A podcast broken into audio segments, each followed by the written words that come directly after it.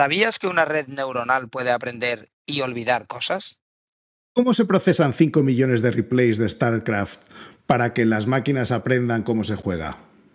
Analizar los gameplays tiene como objetivo descubrir si los agentes aprenden correctamente a jugar o conocer la mejor raza para jugar en StarCraft. ¿Se usan los nuevos modelos de lenguaje para generar NPCs en juegos?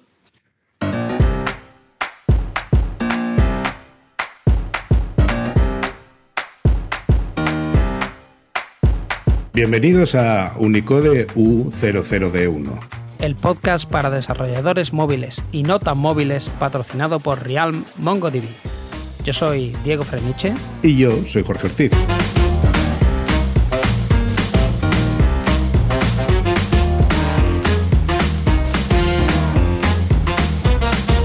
Unicode U00D1, episodio 32. Un asteroide, la NASA y StarCraft entran en un bar. Hola, bienvenidas y bienvenidos a un nuevo episodio de Unicode U00D1. Hoy tenemos como invitada a Gema Parreño. Gema es una programadora española que ha diseñado Deep Asteroid, una red para detectar el impacto de asteroides sobre la Tierra. El proyecto quedó finalista a nivel global en el concurso de la NASA International Space Apps Challenge de 2016 y fue seleccionado como uno de los casos de uso por Google en la Keynote Google I.O. de 2017 y el framework TensorFlow de 2018. Ha realizado algunos desarrollos y es contribuidora en el proyecto eh, PSC2 de DeepMind. Eh, hola, ¿cómo estáis? Gema, encantado. Y Jorge. Hola, buenas tardes. Buenas tardes, Gema. Un placer tenerte con nosotros y yo creo que hoy vamos a tener un episodio que, como decíamos mientras lo preparábamos, no vamos a salir de Internet. Así que vamos a empezar desde el principio, eh, entrando ya a trapo.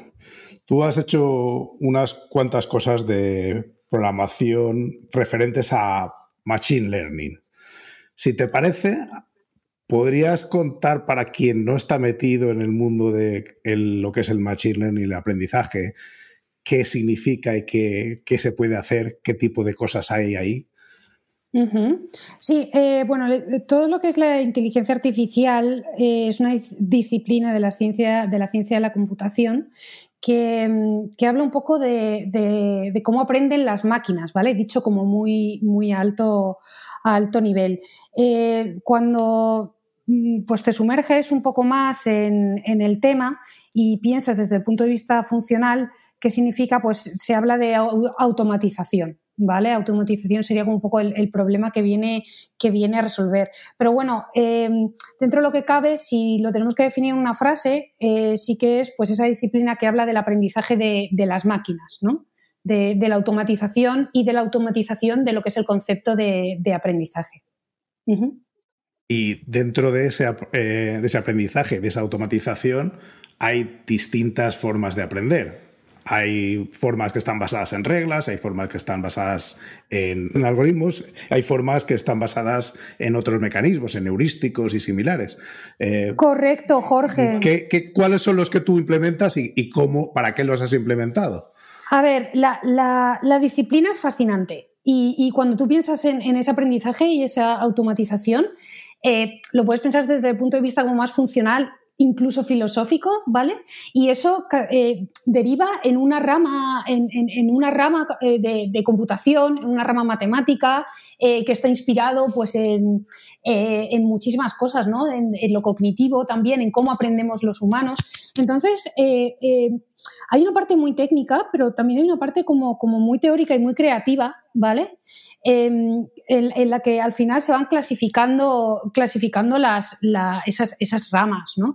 Em, y bueno, con respecto a cómo se subdivide pues, eh, pues, de muchas maneras. Tenemos el aprendizaje supervisado, ¿vale? En el que tenemos una serie de. le decimos a la máquina, eh, le damos ejemplos a la máquina de cómo son las cosas y la máquina aprende por supervisión, viendo lo que, lo que, lo que está pasando. ¿no? Luego tenemos eh, otra disciplina que sería el no supervisado, que es al revés. Yo le doy a la máquina eh, cosas y la máquina aprende lo que está pasando, ¿no? descubre patrones.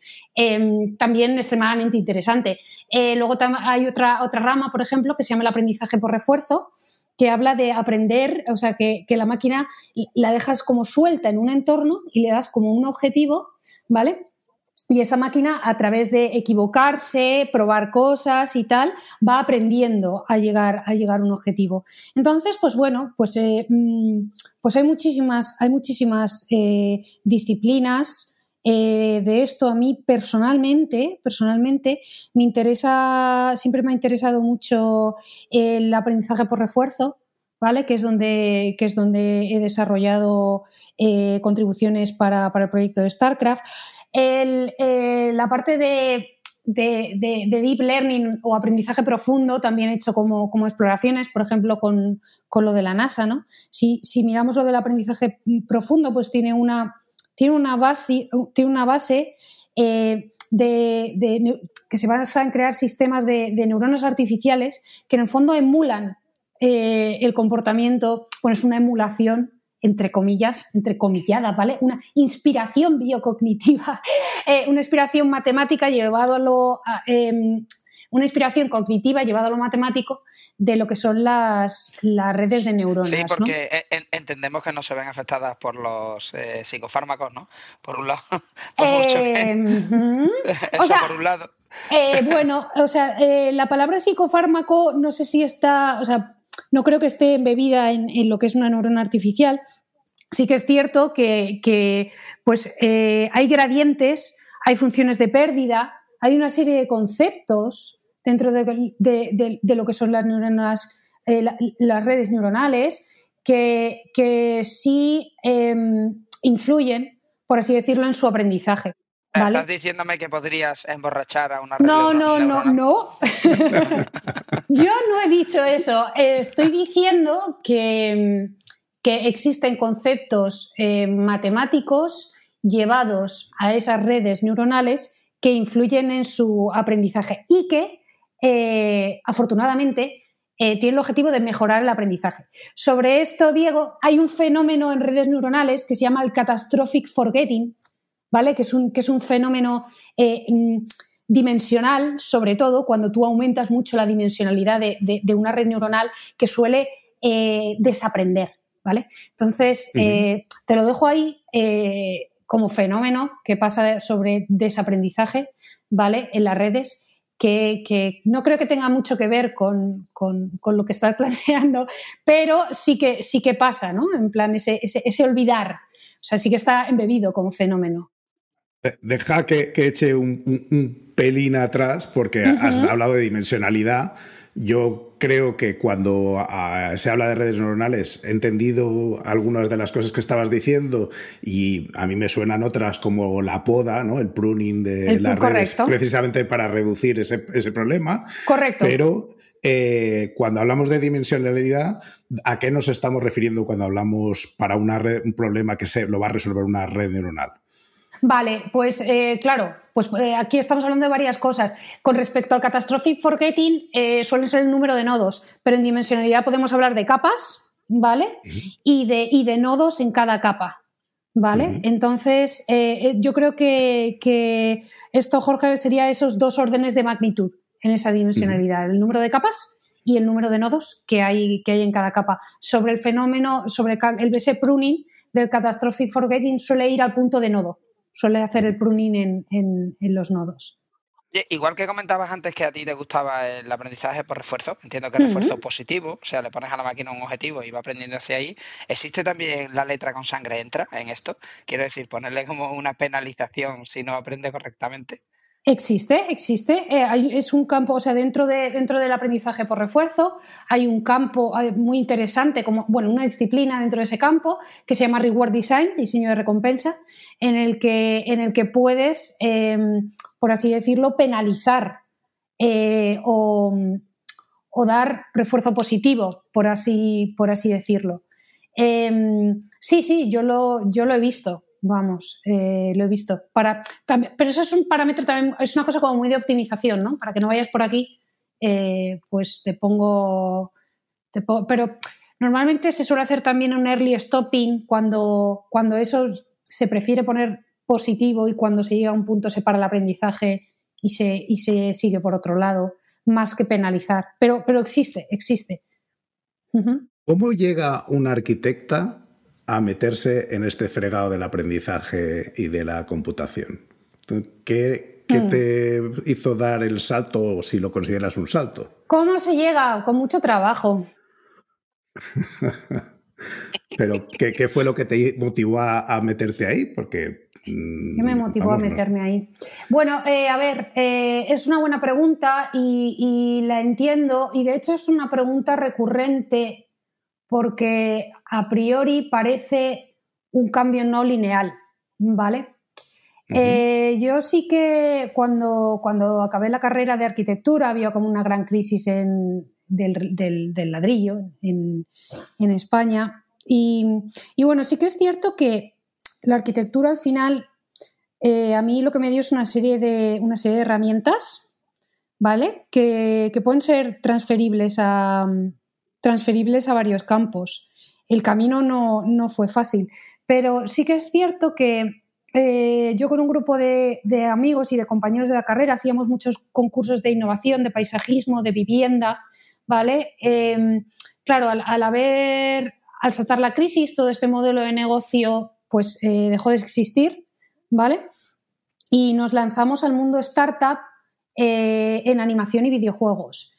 ¿qué, os puedo decir? Que sí que es cierto que en modelado 3D tendríamos, teníamos cierto dominio, ¿vale? Porque veníamos del AutoCAD, del Maya, del 3D Studio. Entonces sí teníamos un dominio de, que no es tecnológico, bueno, es tecnológico, pero es muy de diseño, ¿vale? Pero llega como a un punto de diseño como lo suficientemente riguroso como para hacer un tic en una parte tecnológica, ¿vale?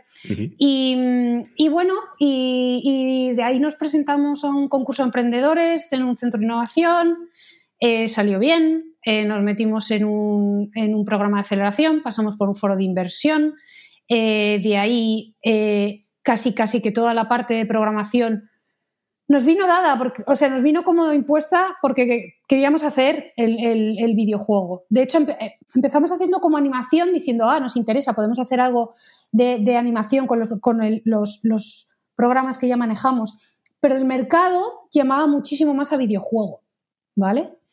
entonces pivotamos, pivotamos a videojuegos que también que, en el fondo eh, es un vídeo, pero que, interactivo, ¿sabes? En plan, más o menos, ¿vale? Porque nosotros teníamos un proyecto muy de edutainment, una cosita como muy, como una especie de poco yo, pero con cubos y tal. Y, y entonces yo casi, casi, casi que empecé a programar, pues por empatía, por entender a mis programadores, por entender los ciclos de producción, por, por entender qué estaba pasando, cómo se hace un producto tecnológico y tal. ¿vale? Y empecé a cacharrear y, me encantó, me encantó. Em, y entonces, a partir de ahí, sí que es cierto que, la arquitectura también tiene una parte como muy, muy analítica, ¿vale? Muy de análisis de cosas. Y, todo el tema de los datos, todo el tema de analizar eh, las cosas con datos, ¿vale? Como que, como que mis vectores de pensamiento, pues tenía como una parte como, como más que funcionaba mejor que, pivotar al diseño más dentro de tecnología, ¿vale? De hacer UI, UX, eh, cosillas así. Em, para mí, ¿eh? Para mí. Me, funcionaba mejor. Y bueno, pues empecé a meterme, empecé a meterme, a hacer lo que yo llamo exploraciones controladas. Si veis cosas, yo he hecho muchísimos hackatones, muchísimas cosas de, de cacharreo, que para mí son como exploraciones con contexto acotadas, ¿vale? Así no, me, no me pierdo, así no, me, no se queda la cosa en el limbo, ¿sabes? Es una cosa como que es un loop, es un bucle que cierras, ¿vale? y, que, que, vas aprendiendo. Y, bueno, y, entonces a partir de ahí, pues, pues sí que llegó un poco la disciplina y, y, entonces me encantó. Y han sido unos años, viene una cosa como muy dada, pero han sido unos años de estudiar mucho. No, y, y, cómo avanzas de empiezo a programar, pivotamos a videojuegos, a, de pronto se me ocurre buscar asteroides, ¿no? Un poco para evitar lo del Deep Impact, ¿no? Lo de la claro, Claro, es que, es que estas cosas. Es que cuando uno mira la biografía de una persona, ve fotos, ve momentos acotados de las cosas. Pero luego está la realidad, está lo que hay detrás y está y, está el día a día. Y, y lo de la NASA, lo de la NASA viene, vamos a ver, o sea, yo también tuve mucha suerte, porque yo formaba parte, formo parte de la comunidad de web eh, for, Startups, ¿vale? Y ahí pasan muchas cosas, hay muchísimos eventos, hay muchísimas cosas, se hacen muchísimas cosas, ¿vale? Entonces, eh, uno de los eventos que, surgió fue un hackathon eh, de NASA. entonces, ¿cómo, ¿cómo, llegas? Pues, pues bueno, pues hay muchas cosas por detrás que no se están viendo, de muchas exploraciones, muchos cacharreos, muchas cosas que no se están viendo. Y luego, pues, eh, pues buscar la oportunidad, buscar oportunidades y, y apuntarse a cosas y hacer cosas. Me, encanta esto porque yo siempre he usado mucho, o sea, yo siempre he dicho mucho que al que hace cosas le pasan cosas. Lo digo porque hay mucha gente que dice, uy, qué suerte, que tal, tal. Bueno, es que al que hace cosas, al final le acaban pasando cosas. Entonces, si no haces nada, pues lo normal es que no te pasen nada. O sea, el tema está en. Sí, eh, eh, y luego, o sea, sí, y luego, o sea, sobre eso, sí. Luego, eh, hay que tener en cuenta que sobre las cosas que haces una cosa va a ser el legado que dejes sobre los demás y otra el legado sobre ti mismo. ¿Vale? bajo mi punto de vista, mis, en, mis contribuciones de research para StarCraft son muchísimo más maduras, ¿vale? Que, que, lo de la NASA, a nivel técnico, a nivel de research, a nivel de lo que he hecho.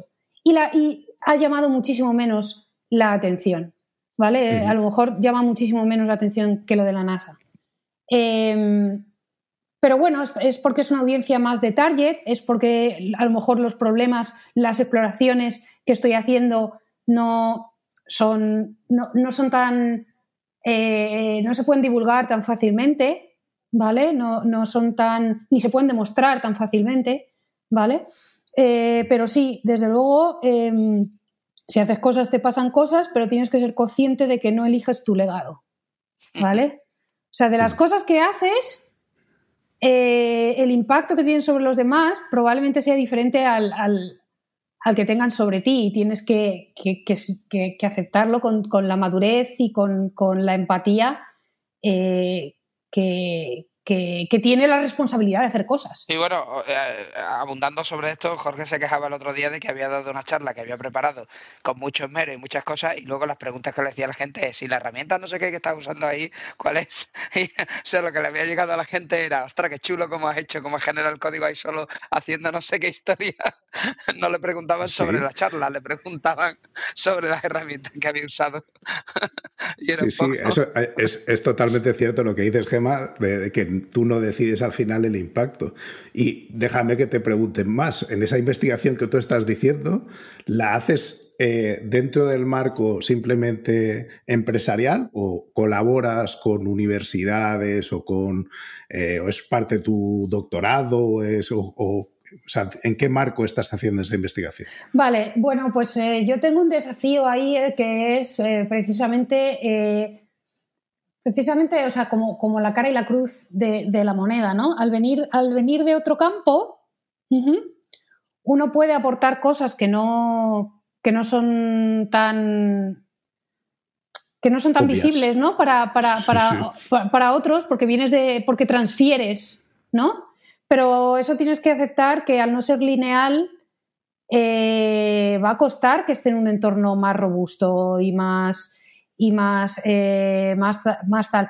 Yo, por ejemplo, las publicaciones que tengo de Machine Learning eh, las empecé a hacer en 2020, que son de conferencias de Machine Learning en las que suelen estar estudiantes de doctorado, ¿vale? Pero yo no tengo un doctorado. Yo no tengo una carrera de. Yo no, yo no. De hecho, em, eh, o sea, he hecho exploraciones de puedo hacer un doctorado tal y antes tengo que hacer asignaturas de computación. Me tendría que meter a. Entonces, para eso tengo que saber muy bien lo que, cuál va a ser mi tema para los próximos cinco años, ¿no? Lo tengo que tener muy, muy claro. Em, entonces, em, eh, ¿cómo lo estoy haciendo? ¿Cómo lo he hecho hasta ahora? Pues eh, workshops técnicos, comunidades técnicas de research medianamente rigurosas, leyendo y estudiando mucho, buscando a gente eh, que me pueda mentorizar sobre, sobre el tema. Em, y al final, pues bueno, pues uno aporta un valor. Eh, que si me planteo hacer un, doctor alguna vez, pues sí, pero tengo que tener, ya te digo, tendría que tener como súper, súper, súper claro de voy a hacer esto, voy a dedicar cinco años de mi vida a, este, a, esta pregunta o este, a este problema, ¿no? Em, no sé si contesto con esto, Jorge, lo que a tu pregunta. Sí, sí.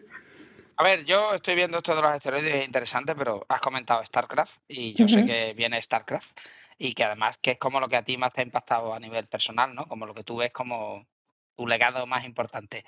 Por favor, proceda y coméntenos. Lo primero, introduzcamos primero el juego, ¿no? Porque igual hay alguien que no ha, no ha conducido su vida como debía y no conoce el juego, en cuyo caso debe abandonar el podcast inmediatamente e ir a jugarlo. Pero bueno, háblanos un poco de StarCraft y cómo llegas a eso y desde cuándo, y si tú juegas a StarCraft y si al final hay que jugar con los CER, con los Terran o con mm. cuáles. Bueno, más que legado, eh, lo que tengo es una profunda, un una profundo enamoramiento con el problema y con el entorno. ¿Vale? O sea, es, increíble. Eh, no, no, existe, no existe el tiempo cuando, cuando me pongo con el StarCraft. Pero bueno, eh, StarCraft es un, es un juego de estrategia en tiempo real. Eh, en el que tienes que eh, manejar una economía, construir un ejército y en última instancia vencer a un oponente. Tiene una serie de características que son muy interesantes desde el punto de vista de, la inteligencia artificial o de diferentes áreas del, del machine learning. Una, de las que tiene es que tiene un, amplio espacio de acciones y observaciones, ¿vale? Eh, acordaros de estas noticias que salen de máquinas que juegan al Atari, ¿vale? En el Atari estamos hablando de, un espacio de acciones de, a lo mejor cuatro o ocho acciones, te mueves para arriba, te mueves para abajo, coges, coges ítems, ¿vale? Y saltas. Aquí estamos hablando de un 10 elevado 26, o sea, estamos hablando de un espacio de acciones eh, vastísimo, lo que le hace empijar, ¿no? En plan al, problema. Estamos hablando de, observabilidad parcial, es decir, que tú no tienes control del mapa si no lo exploras, no puedes saber lo que está pasando si no, em, si no exploras y conoces a tu enemigo. Esto, por ejemplo, no pasa en el ajedrez. El, ajedrez es fully observable, o sea, es eh, totalmente observable. Siempre ves lo que está, lo que está haciendo em, lo que está haciendo tu enemigo, ¿no? Incluso el Go, que tiene reputación de ser más, más complejo de resolver, ¿no? O incluso el Go. El Go también es. El Go es. El Go tiene un gran espacio de acciones, pero, pero, pero es. es observable, es completamente observable, correcto. Em, pero el StarCraft, el StarCraft no. Em, además, hay un tema en el StarCraft súper interesante que, se extrapola, que se extrapola a algo tan abstracto como es el lenguaje. Y aquí eh, yo creo que se une un poco con, todo esto que dice Oriol Viñals, que es uno de los, de los, de los researchers del, proyecto, que habla de que, de que el StarCraft es un, es un problema muy secuencial, en el que tú tienes que ir desarrollando un, un, un, branch, una rama eh, tecnológica para crear tipos de unidades y tal. Bueno, volviendo un poco al juego, tiene tres razas, ¿vale? Eh, supuestas alienígenas que están eh, luchando por el control de, la galaxia, los Terran, los Zerg y los Protos. Cada raza tiene como sus particularidades específicas y sus estrategias de juego, ¿vale? Que influyen muchísimo a la hora de la victoria. Por ejemplo, Protos es una raza muy de macro, de control de economía, ¿vale? Las unidades son más caras y tal, y, se producen menos, menos menos unidades. El, el CER, por ejemplo, es al revés, es muy de micro. Tienes que controlar mucho el mapa, eh, tienes unidades más baratas, pero tienes que, tienes que, hacer muchísimo, muchísimo control. las acciones por minuto tienen que ser eh, mayores, también depende de cómo, de cómo juegues. Y luego están los Terran, que tienes un poco de ese punto de, de, de entre medias ¿vale? Pero que, pero que tienen árboles también tecnológicos muy, muy interesantes. Entonces, el juego, un clásico, un clásico de Blizzard. Eh, el, StarCraft 1 eh, hace, hace un, tiene como, eh, no sé si tiene como 20 años, puede tener el StarCraft 1. El StarCraft 2 em, salió hace, no sé, yo creo que hace, hace más de 10 puede ser, hace o 10 años, y han ido sacando como expansiones y tal. Eh, como juego es fascinante, yo he jugado, yo he jugado siempre. Eh, he llegado a. Bueno, he llegado a Game Master, llegué el, año pasado en una de las ligas. Eh, pero bueno, sobre todo llevo desde, desde el proyecto. Desde, desde el proyecto desde 2017, ¿vale? En, lo que es el entorno de research y he estado con diferentes, con diferentes cosas. Pero bueno, pararme y preguntarme más cosas sobre la StarCraft. te, voy a preguntar varias cosas. Eh, StarCraft veo aquí en la Wikipedia que salió el 31 de marzo del 98, con lo cual le queda poquito para los 25 años. Está ahí, ahí ya para, los 25 años. Eh, yo al StarCraft original he jugado algo, eh, no mucho, pero vamos, te puedo repetir las frases completas de, o sea, las, tengo metidas en la cabeza, pero eh, era el más inútil del mundo, o sea, siempre he sido el peor. Entonces, primera pregunta, ¿eso de que has llegado a Game Master significa que si intento cualquier cosa contigo vas a crash me en como en 10 minutos? No, a ver, lo, del Game Master fue el año pasado y yo también creo que un poco fue por eh, por cómo está ahora mismo el ladder del StarCraft, ¿vale? De cómo está un poco la, escalera. Sí que es cierto que yo juego mucho con Protoss, he jugado también mucho con, con, con Zerg. Y bueno, el tema es que mm, a raíz de Alpha Star me he visto como muchos campeonatos. Entonces, como que, como que pruebo cosas, eh, ¿vale? Pero bueno, em, sí que bien es cierto que cuando entré en, en la Liga Game Master ya jugaba estaba como muy, eh, muy pendiente de mis acciones por minuto, de, otras cosas y, tampoco lo, disfrutaba tanto como, como antaño. Pero, pero bueno, eh, me encanta el juego, sigo, sigo jugando, formo parte de la, de la comunidad y desde el punto de vista de IA, eh, a partir todo esto, o sea, yo salió el paper este en 2017, ¿vale? Que yo vi el paper del StarCraft y, y, y, una cosa que, tiene, que tenía DeepMind es que sacaba como como research, research problems, ¿no? problemas de investigación, pero muchas veces yo no conocía el área de dominio, yo no, no, había jugado al Go, ¿vale? Entonces, eh, ¿sabes? Pues, eh, pues estaba como un poco limitada, pero cuando salí del StarCraft es como, conozco ciertas cosas del juego, del área de dominio, de, cómo, de cómo funciona. Y, empecé a hacer cosas en GitHub eh, ya te digo, hablando, hablando con un ruso sobre el Centinela, que es una unidad de protos que tiene como, como una serie de características, y, sacaron un workshop, eh, la BlizzCon, y, lo eché, eh, porque había estado haciendo cosillas en, en, open source, y, nada, para allá que me fui. Y, a partir de ahí, pues surgió, surgió la comunidad de Discord, surgió, surgió el Slack, eh, seguí haciendo minijuegos con diferentes autores, de, sobre todo con, con gente de, de Corea. Em, y, bueno, y, hay una cosa de, porque todo el mundo habla de AlphaStar, ¿no? Y, AlphaStar, la, IA que vence al StarCraft. Pero cuando salió el primer paper, salieron unas cosas que se llaman los, los, minijuegos, ¿vale? Que eran como entornos acotados del StarCraft que duraban apenas dos minutos, pero que representaban problemas del Machine Learning. Hay un problema, por ejemplo, que se llama el problema del viajero, el salesman problem, que es un problema de optimización de rutas, ¿vale?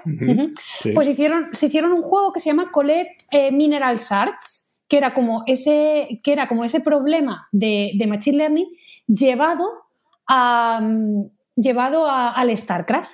Entonces, em, eso me, interesaba muchísimo, ¿no? ¿Cómo se pueden coger problemas de, Machine Learning, incluso crear problemas nuevos? Eh, hasta ahora no, puestos en un, en un entorno de, de, Machine Learning, eh, para, para como, preguntas de investigación dentro de entornos del, del StarCraft. Y entonces, o sea, que, se usaba, en, lugar de usar un grafo o teoría de grafos ahí para, para resolver el problema este del, del vendedor, ¿no? lo que estaban usando era el juego para que fuera recogiendo minerales, ¿no? Pero lo que no resolvían es que el vendedor fuera honrado. Claro, no, pero si te das, si te, si lo piensas, Diego, eh, sí, están resolviendo ese problema. Pero es una, lo tienen que hacer desde el punto de vista de que una máquina sea capaz de ver primero, que sea capaz de ver lo que está pasando. ¿Sabes lo que te quiero decir? En plan de que sea capaz de reconocer un píxel to píxel, un tensor, ¿vale?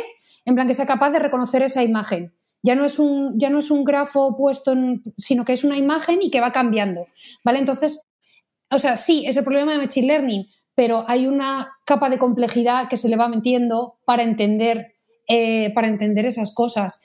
Y bueno, o sea, lo de, lo de Collect Minerals and Shards es que es, un poco el, primer ejemplo, ¿vale? Pero luego la cosa, la cosa va... Mm, Oye, y continúo con, ya, ya que has comentado lo de la imagen, eh, tú has analizado no sé cuántos mil millones de trillones de, gameplay, lo he leído ahí, era como hay un montón de gameplay aquí analizado. Pero esos gameplay, esos replays que tú analizas, ¿tú qué tienes? ¿Los metadatos o lo que estás analizando es un vídeo? A ver, esto de, que hemos visto del análisis de replays viene del trabajo que han publicado ahora en 2020, ¿vale? De RL Unplugged. Y, y analizas, sí, analizas el vídeo, ¿vale? Procesas un vídeo, sí. Claro, aquí hay un problema, hay un problema también como hay un problema de escala, eh, de la escala que se está, que se está manejando eh, bastante, bastante importante.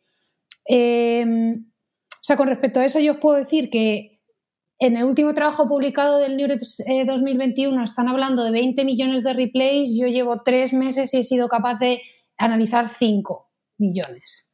¿Vale? Eh, yo, entiendo, yo entiendo que un laboratorio, em, un laboratorio pues, que, tiene, que tiene otra escala, pues puede hacerlo a otra escala. De ahí todo el tema de los videojuegos, porque yo creo que el proyecto de AlphaStar en sí mismo es, eh, es difícilmente reproducible. Es difícilmente reproducible porque estamos hablando de, estamos hablando de una escala computacional importante. Sin embargo, todo el tema de los minijuegos em, sí que es más, sí que es muchísimo más llevadero. Sobre eso, em, sobre eso comentaros y, ya, o sea, ya eh, eh, comentaros que hay un laboratorio también en Oxford eh, de Sam Witterson que se ha dedicado a hacer al entornos del StarCraft, pero a nivel cooperativo. Porque, porque están pensando mucho en competitivo y DeepMind piensa mucho en ese modo competitivo, ¿vale? Pero, pero otros laboratorios están pensando en unidades que cooperan entre sí para vencer a un enemigo, que eso es también súper, súper interesante. Oye, estás comentando que solo has analizado 5 millones de, replays, ¿no? Yo creo que son aproximadamente 5 millones más de los que yo he analizado. Y mi pregunta es, eh, si tú estás analizando un vídeo, pues yo estaba pensando, bueno, pues ahí hay algoritmos de visión artificial, para, pero claro, cada, cada juego es en una o sea, entiendo que el entorno de la partida ¿no? en, StarCraft es distinto, o sea, tú estás como en, eh, ¿no? en eh, entornos diferentes, ¿no? Estás como en escenarios distintos.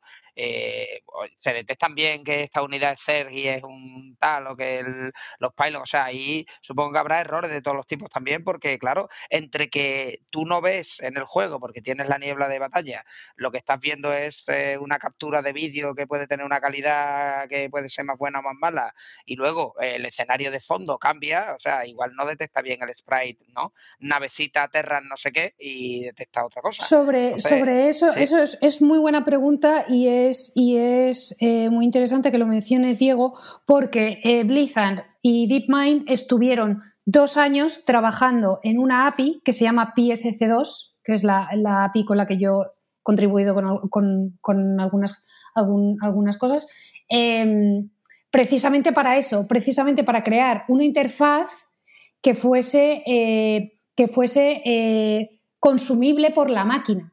¿Vale? Entonces se crean, para que te das una idea, se crean diferentes tipos de, tensores, ¿vale? Por capas que van, em, que van precisamente como procesando eh, esa información. Entonces, claro, si tú le metes, Diego, todo el pixel, el pixel to pixel, sí, pero hay una API preparada, ¿vale? Para eh, consumir esa información del StarCraft, que, bueno, que, sí, que es, que es una colaboración entre, entre Blizzard y, DeepMind. Oye, ¿esta gente de AlphaStar son los mismos de AlphaGo o es un proyecto no relacionado con, el AlphaGo anterior? Eh, Sí, es que lo sabes. Eh, no sé si te estoy poniendo en un compromiso. No, no, no. En realidad no lo sé. Eh, sé, que, sé que pertenecen a la misma compañía. Eh, y en realidad, en realidad no lo sé. O sea, no lo sé. Sé que pertenecen a la misma compañía. Tendrán el mismo, el mismo nombre. Em, supongo que ir iterando, igual que el AlphaFold, que es lo de la secuencia proteínica. Pero vamos a, los researchers, no, me he puesto a cruzar nombres del paper. Eh, lo que sí puedo decirte es que uno de los investigadores líderes de, este proyecto, Oriol Viñals, em, que ha estado como muy en proyectos de lenguaje, antes de DeepMind estuvo en Google Brain, em, sí que él, también fue jugador, compitió de joven en, el, en, este tema del StarCraft y, yo creo que ha sido una de las figuras que, ha impulsado que ha impulsado este, este proyecto. Tiene como constructos, Oriol tiene como constructos muy interesantes de cómo eh, el StarCraft se une con los problemas de lenguaje, con ese decision making y tal. Y, y está muy bien y hace, hace que, se entienda, ¿no? De, por, qué, por qué el StarCraft. Porque yo, yo, no sé si has tenido ocasión de ver el documental este de AlphaGo que hablaba del, proceso que siguieron para intentar ganar algo en su momento, que me imagino que sirvió como punto de partida para el, problema, yo entiendo que más ambicioso o al menos eh, equiparable en magnitud de, de AlphaStar. Entonces, eh, supongo que harían también combinación de distintos métodos, igual que hacían cuando, o sea, que hay una parte que son jugadas memorizadas y estrategias memorizadas, hay otra parte que es aprendizaje. Eh, eh, a ver, eh, no conozco, no conozco, no conozco lo suficiente AlphaGo como, como para compararlo con AlphaStar. Lo que sí te puedo decir es que hay una parte muy interesante en el último paper sobre la StarCraft, que es StarCraft RL2 Unplugged, donde utilizan métodos de búsqueda de Monte Carlo en un policy online. Y eso sí que creo que está como que, que, que, que está en, eh, dentro del alfa del AlphaGo. Lo que sí que es cierto es que hubo un milestone con AlphaStar eh, que salió en Nature y tal, pero no hay que desmerecer el, último trabajo que el último trabajo que, salió a, finales de, 2021 sobre, sobre esto, porque las cómo se procesan las replays y las trayectorias que se crean para, para esta parte de offline RL, estás hablando de 1,2 petabytes de datos para, para, No sé si ha sonado como que les merecía yo en ningún momento. No, no, no. No, era, no era, el caso, ¿eh? vale, no, no, no, es que claro, yo entiendo, no, no, no, no, no, para nada. Yo entiendo como que, como que se que se entiende a comparar, ¿no? Y yo, o sea, yo lo que sí sé es que ya llega un momento como de a lo mejor profundidad, profundidad sobre el proyecto del StarCraft, que, que no tengo sobre otros proyectos eh, de, de, de, de DeepMind. Entonces, eh, claro, cuando me hacen así alguna pregunta de estas, a ver, yo creo que parte de lo que tú estás comentando, de esa complejidad de interpretar, no existía en el otro lado, porque simplemente había un tablero y, ellos introducían los movimientos a dónde se ponía la piedra, el stone, ¿no? De, Go, y eso no, esa o incluso aunque hubieran tenido que mirarlo desde el tablero, pues es mucho más simple que procesar toda esa complejidad de píxeles que Diego estaba describiendo antes, con toda la niebla de la batalla y tal. Eh, bueno, claro, es que, es que aquí entramos en, varias cosas. Em, entramos en que cómo está construida la API del StarCraft 2, que crea tensores, que el, pixel to pixel lo hace como, crea tensores como por áreas.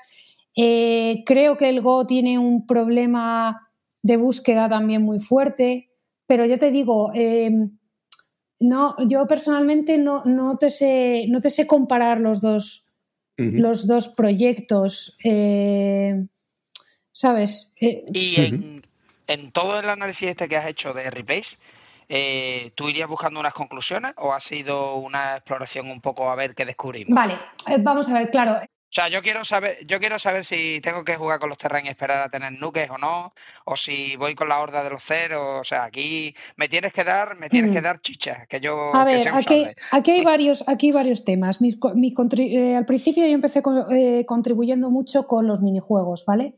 En 2018 fue un poco el CodLab, el tutorial un poco más serio de cómo entrenar agentes. ¿Vale? Dentro de esos, minijuegos. En 2019 ya la contribución del repo eh, con, temas, con temas de eh, documentación y tal, ¿vale? Eh, ahora lo de las replays, te cuento. Em, hay un problema, o sea, en AlphaStar han utilizado mucho imitación, ¿vale? Y sistemas multiagentes para resolver el problema son como, como partes de la inteligencia, ¿sabes? Como otras ramas de la inteligencia artificial, ¿vale? Em, en este último trabajo que han sacado, han usado imitación, ¿vale? Em, imitación como un poco behavioral cloning, pero luego han usado también el sistema de Mucero, que es otro algoritmo que, que tienen. Dentro, de, dentro del campo que están estudiando ahora, el de offline RL, hay un problema con los datos de las replays, que tiene que ser lo suficientemente ricos y diversos para que la gente aprenda bien. ¿Vale? Entonces, yo no te puedo decir, yo lo que estoy buscando en ese dataset y en ese análisis de, em, de esas replays es la diversidad de gameplay. ¿vale? Es que haya las suficientes jugadas diferentes de las tres razas, ¿vale? Y que las partidas sean lo suficientemente distintas como para demostrar que la gente está aprendiendo bien. Entonces, no te puedo decir cuál es la mejor raza. Lo que te puedo decir es, no estoy buscando cuál es la mejor raza para jugar. Lo que estoy buscando es que hay eh, la suficiente diversidad de estrategias, ¿vale? como para que el aprendizaje sea generalizable y la gente pueda jugar bien a las tres razas. No sé si me explico. Sé que eso suena un poco trabalenguas. Sí, pero tu, resultado es, más un primer paso para después poder jugar. Es decir, una vez que tengas esa diversidad de, movimientos y de estrategias y de partidas, tú puedes eh, entrenar a tu agente para que reproduzca esos movimientos tal y como tú quisieras que se reproduzcan. Claro, es que, es que, en el paper, es que en el paper hablan de un concepto muy interesante que se llama la cobertura y que la cobertura es un problema de, del offline RL, de, esa disciplina. Entonces yo lo que, lo que estoy trabajando un poco es en ver cómo se demuestra o, cómo hacer, eh, cómo se ve esa cobertura dentro de las jugadas del StarCraft. Y eso sirve de base para decir, vale, pues este dataset es lo suficientemente robusto o está lo suficientemente bien como para que la gente aprenda a jugar ya con otros, otras, eh, con, diferentes algoritmos, ¿vale? Em, eh, luego hay una cosa súper interesante ya, eh, que es también la arquitectura de red neuronal, de cómo procesa el agente la información, ¿vale? Y qué utiliza la gente para aprender y para dar eh, la siguiente acción. Que eso también es muy interesante y que lo han cambiado con respecto a AlphaStar, porque AlphaStar tenía un módulo de memoria del STM y ahora han quitado el módulo de memoria. Y eso también es muy, es muy interesante. Entonces, eh, yo sigo mucho cómo el, proyecto está, está mutando y, luego, pues bueno, pues eh, dentro de... Es que es un proyecto tan amplio que hay tantos problemas, hay tantos desafíos que se pueden, que se pueden coger ahí que, bueno, pero es, fascinante, o sea, es, increíble. Oye, antes hablabas de que eh, habías entrenado los 5 millones, ¿no? De, sea, que habías utilizado los, replays, que había otros laboratorios más grandes. ¿Tú esto dónde lo corres? ¿En una Raspberry Pi en casa? ¿O dónde ejecutáis esto? ¿Con qué lenguaje? O sea, un poco... Vale. Yo no he entrenado todavía a la gente con los 5 millones de replays. Yo lo que he hecho es procesar esos 5 millones de replays, ¿vale? Para demostrar la cobertura del dataset. ¿vale? Eh, o sea que todavía no, no he entrenado, sino que estoy ahí en el, en el dataset de viendo de, oye, esto está lo suficientemente bien para entrenar, pues una partición de disco en mi ordenador de gamer con su Linux, ¿vale? Con su disco duro interno, em, con, esos, esos, esos batch de, de, haciendo cosas, paralelizando algunas cositas. Así que tengo mi ordenador que antes utilizaba como para de, de, más para jugar o lo que sea, em, total y absolutamente dedicado al, procesamiento de, StarCraft. Perdona, perdona, has dicho que tienes tú, o sea, estás jugando a StarCraft en Linux. Eh, eh, bueno, ahora mismo no estoy jugando porque estoy eh, analizando replays, así que ahora mismo ese es mi foco con respecto, con respecto al, al, StarCraft. Sí, toda la librería de la API de PSC2 está muy, es muy Linux es muy Linuxera, de hecho tiene una, para Mac y otra para, para Linux, pero todo está como muy, pensado para, para, Linux, así que sí, tengo una gran partición de Linux. Con esto, con esto ganas 100.000 puntos de karma en, en Friki, pero y no. no, no, eh, eh, Linux me ha hecho mucho sufrir y desde aquí a todas las personas que quieran hablar, cuidado con los drivers de, de Nvidia, por favor. Em, cuidado, porque, porque me han hecho me han hecho sufrir mucho con mi partición de Linux. Pero sí, es que resulta que está como mucho mejor. De hecho, cuando corres la API del Stack Café Linux, te salen muchísimas más eh, feature layers, o sea, está como muy preparada para el Linux. Entonces, pues mira, pues, eh, pues hacemos, hacemos Linux, estupendo. Em, pero bueno, sí, sí, sí. Yo, o sea, a mí me da un poco de pena por, porque em, este proyecto como que, como que requiere, que requiere una escala mayor a la que yo estoy trabajando me gustaría hacer cosas eh, con este proyecto y no puedo por, por la escala. ¿Y no te planteas usar computación en la nube o...?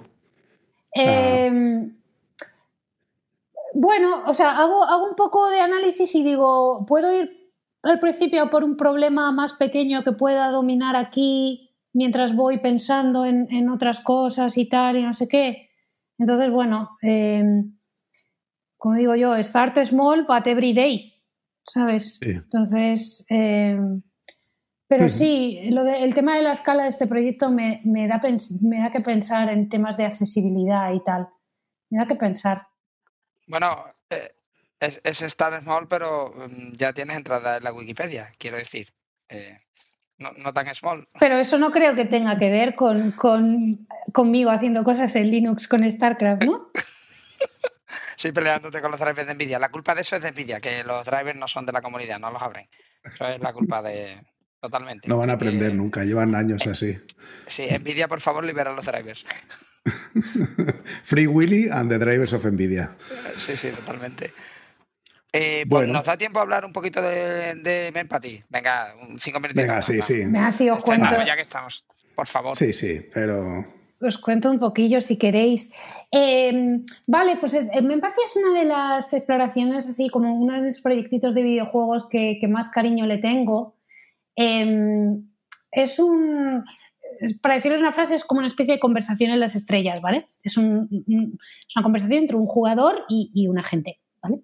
Es un jueguito que es muy sencillito, es un point and click, eh, con unas acuarelas, con un degradado de acuarelas, en una especie de constelación, que lleva un poco embebidos los, los, los principios de, la, de, una conversación. ¿vale?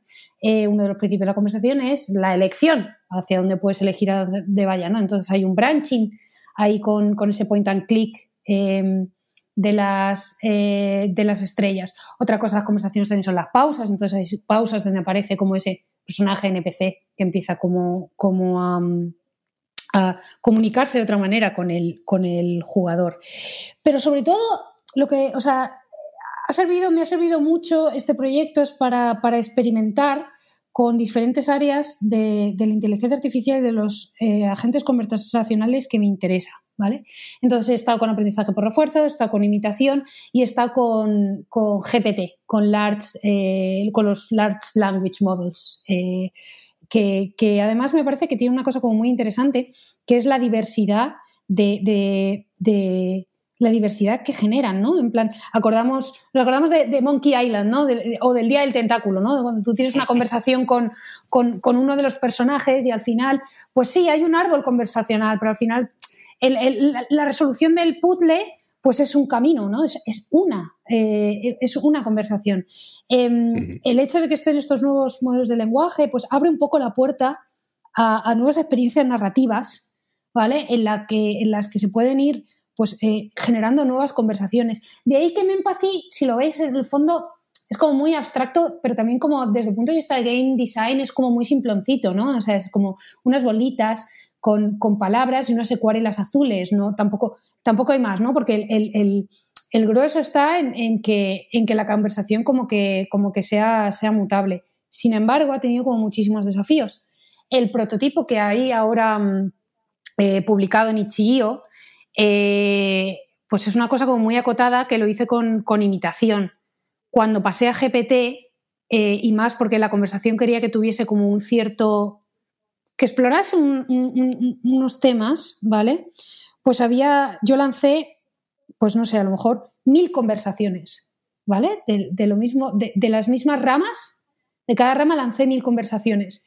Y como que me di, a través también de la API de de Hugging Face, eh, si la conversación era positiva, hacia qué temas trataba el branching de las conversaciones, porque muchas veces a lo mejor se iba a política o a religión o a otros temas, ¿no? Entonces, em, eh, de ahí que, para contarlo súper rápido, ¿vale? Con GPT, más del 30% de conversaciones que salían no me servían, ¿vale? Pero no me servían de, esto es un epic fail, ¿vale? No es como que sea como, bueno, eran muy epic fail, ¿vale?